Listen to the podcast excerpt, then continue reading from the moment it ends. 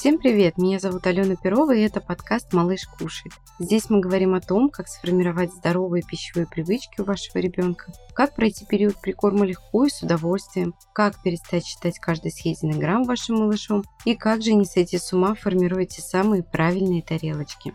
Со мной вы обретете спокойствие и уверенность в своих действиях, а ваш малыш – хороший аппетит! Ням-ням-ням! Всем привет, с вами Алена Перова, я врач, детский нутрициолог, специалист по естественному прикорму и грудному вскармливанию. И сегодня мы будем говорить про индустрию детского питания. Откуда появилась необходимость в баночках и кашках для детей, про реальную необходимость использования промышленного питания в прикорме, а также о том, как не попасться на маркетинговые уловки и выбрать безопасную еду для вашего ребенка. Начнем с небольшой истории. Далекие-далекие времена, когда я еще не была экспертом в области питания детей и мамы, я работала врачом и находилась в ожидании появления своего сыночка. В моей голове тогда была четкая картина по поводу введения прикорма. Вот он мой дорогой малыш, сидит себе спокойно за стульчиком, весь такой чистый и веселый. Я открываю баночку с пюре кабачка или брокколи, издается характерный щелчок, ведь для малыша-то все же должно быть стерильным. Я окунаю ложку, в этот момент мой малыш открывает ротик и с удовольствием съедает все то, что я ему предлагаю.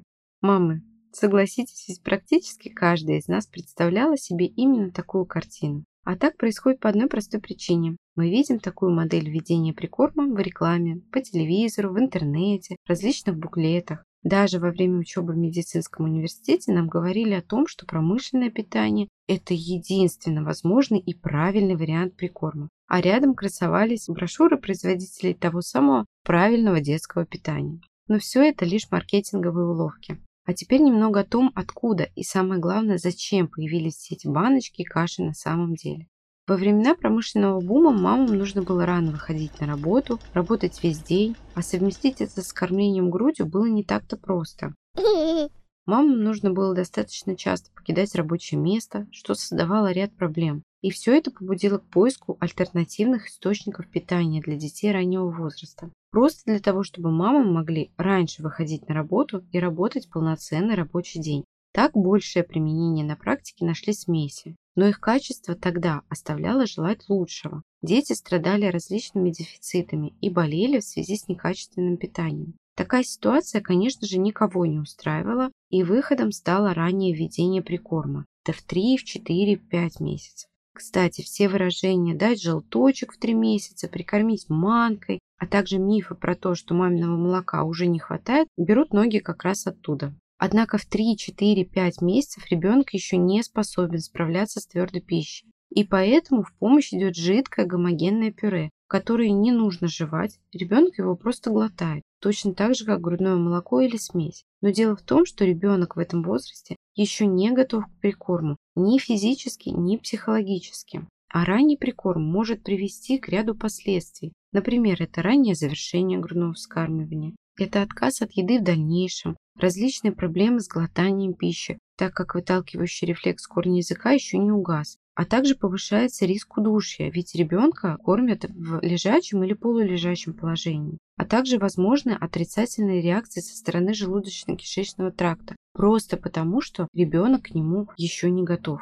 Но все это было тогда. Что же мы имеем сейчас? Во-первых, сейчас больше знаний о грудном вскармливании дает нам возможность понять, что даже если у ребенка на грудном вскармливании небольшие прибавки, вариантом докорма может быть ваше сцеженное молоко или донорское грудное молоко или смесь, но никак не введение прикорма. Во-вторых, если грудное вскармливание не сложилось по определенному ряду причин, кстати, их совсем немного, и в большинстве случаев при небольшой помощи консультанта по ГВ можно его сохранить. Но сейчас качество смеси достаточно хорошее. Да, конечно же, оно никогда не сравнится с грудным молоком, но если выбирать между смесью и продуктами прикорма для детей до года, смесь выигрывает по всем критериям. В-третьих, сейчас мы владеем информацией о большом количестве исследований сроков введения прикорма. И можем смело утверждать, что прикорм нужно начинать тогда, когда ребенок к нему действительно готов. А не потому, что исполнилось 5-6 месяцев или зуб, ребенок стал чаще прикладываться к груди. Мы основываемся на психологической готовности ребенка, это наличие пищевого интереса,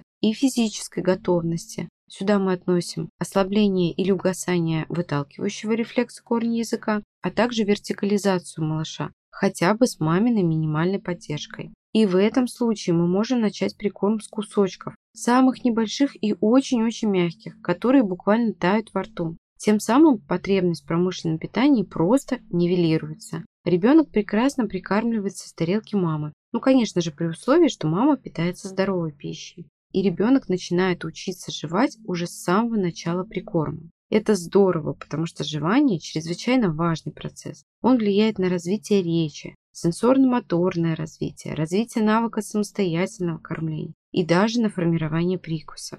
Но на своем опыте знаю, что не все мамы готовы начать прикорм с кусочков. Кому-то не хватает знаний о том, какие кусочки можно давать, а какие нельзя давать. Что делать, если малыш подавился? Многие мамы пугаются рвотного рефлекса, не знают, как перейти с гомогенного пюре на кусковую пищу. Обо всем этом я подробно написала в инструкции по кусочкам, от первой ложки до куриной ножки. Она помогла уже сотням мам пройти этот этап перехода с пюре на кусочки и обязательно поможет вам. Ссылку на инструкцию я оставлю в описании этого выпуска. Ну а мы двигаемся дальше.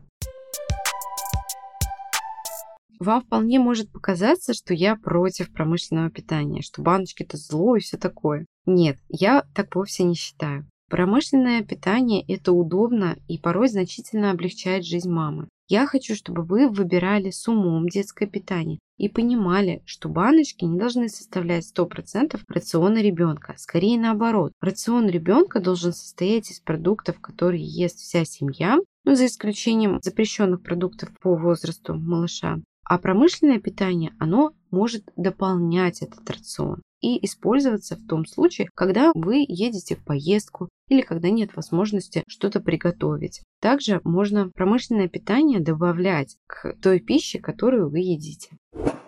Какие же продукты и до какого возраста запрещены для детей? До года запрещено употреблять мед не в сыром виде, не в приготовленном. Соль также не рекомендуется детям до года, максимальное ее количество может составлять грамм до года. Коровье молоко в качестве напитка и любые другие напитки, кроме воды, запрещены детям до года. До двух лет запрещено употреблять сахар, травяные чаи и настой. До трех лет запрещено употреблять промышленные полуфабрикаты, сосиски, колбасы, все мелкие твердые продукты, которыми можно подавиться, их нужно безопасно подавать для детей. И до 5 лет запрещено употреблять все продукты животного происхождения, которые не прошли термообработку, так как они могут быть заряжены листерией и потенциально опасны для здоровья детей. На какие же моменты при выборе детского питания стоит обратить ваше пристальное внимание? В первую очередь это маркировка возраста. Дорогие мамы, ничего общего с реальностью она не имеет. Баночки, всякие каши с маркировкой 4+, 5+, не должны использоваться, пока ребенок не готов к прикорму. То есть пока у ребенка не будет всех признаков готовности к прикорму. И его возраст не будет около 6 месяцев. Почему же так происходит? Почему производители указывают такую возрастную маркировку на своей продукции? Все происходит потому, что в нашей стране действует национальная программа оптимизации вскармливания детей первого года жизни, в которой говорится о том, что прикорм можно начать 4 месяца. Однако все ведущие организации мира уже сошлись во мнении, что прикорм должен начинаться тогда, когда малыш к нему действительно готов, в возрасте около 6 месяцев. Следующий момент – это состав баночек и каш. Он оставляет желать лучшего потому что все детское. Ну, во-первых, оно в разы больше содержит сахара, это не секрет, но многие мамы об этом не знают. Также все детское, как правило, в разы стоит дороже обычного взрослого. Например, взять тот же самый детский маленький кефир, который стоит, по сути, как литровая упаковка обычного взрослого, хотя состав их абсолютно одинаковый. Больше половины баночек с маркировкой 6+, содержит соль и 4 плюс, и 5 плюс, а также многие содержат из них сахар, как я уже сказала. Но соль мы рекомендуем детям ограничивать до года, а сахар до 2 лет. Также внимательно смотрите состав каждой баночки, которую вы собираетесь приобрести для вашего ребенка. Там не должно быть непонятных вам ингредиентов. Все ингредиенты должны быть простыми, понятными. Например, если вы приобретаете ребенку пюре из брокколи, то в составе должно быть пюре из брокколи. Точка. никакой воды, соли, витаминов, минеральных комплексов там, по сути, быть не должно. Подробно о том, как выбирать каши, овощные, фруктовые пюрешки, а также примеры продукции с хорошим и плохим составом. Все это будет написано в моем новом продукте, который на момент выпуска этого эпизода, скорее всего, уже будет вам представлен или вот-вот будет на пороге представления. Это шпаргалка по выбору детского питания. Очень-очень много мам задают мне вопросы в личных сообщениях с чего же начать прикорм с баночек или готовить самой, какую выбрать продукцию, какому производителю отдать свое предпочтение. Я слушала и собирала все ваши вопросы около года, и вот наконец-то я все это оформила и все свои мысли по поводу детского питания представила в своем новом продукте.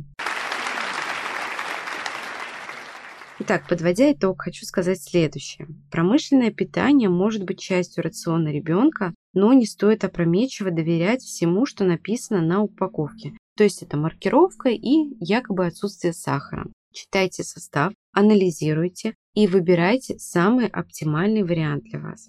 Я надеюсь, что выпуск был для вас полезным. Ставьте сердечки в Яндекс Музыке, звездочки в Apple подкасте и самые наивысшие оценки на всех других площадках, где вы слушаете меня. А также пишите отзывы. Мне будет очень приятно услышать от вас обратную связь. И подписывайтесь на мой телеграм-канал «Малыш кушает». Там мы каждый день говорим о питании детей, проводим различные рубрики, вопрос-ответ, обсуждаем тарелочки и поддерживаем друг друга. А я с вами прощаюсь до следующего выпуска. Пока-пока.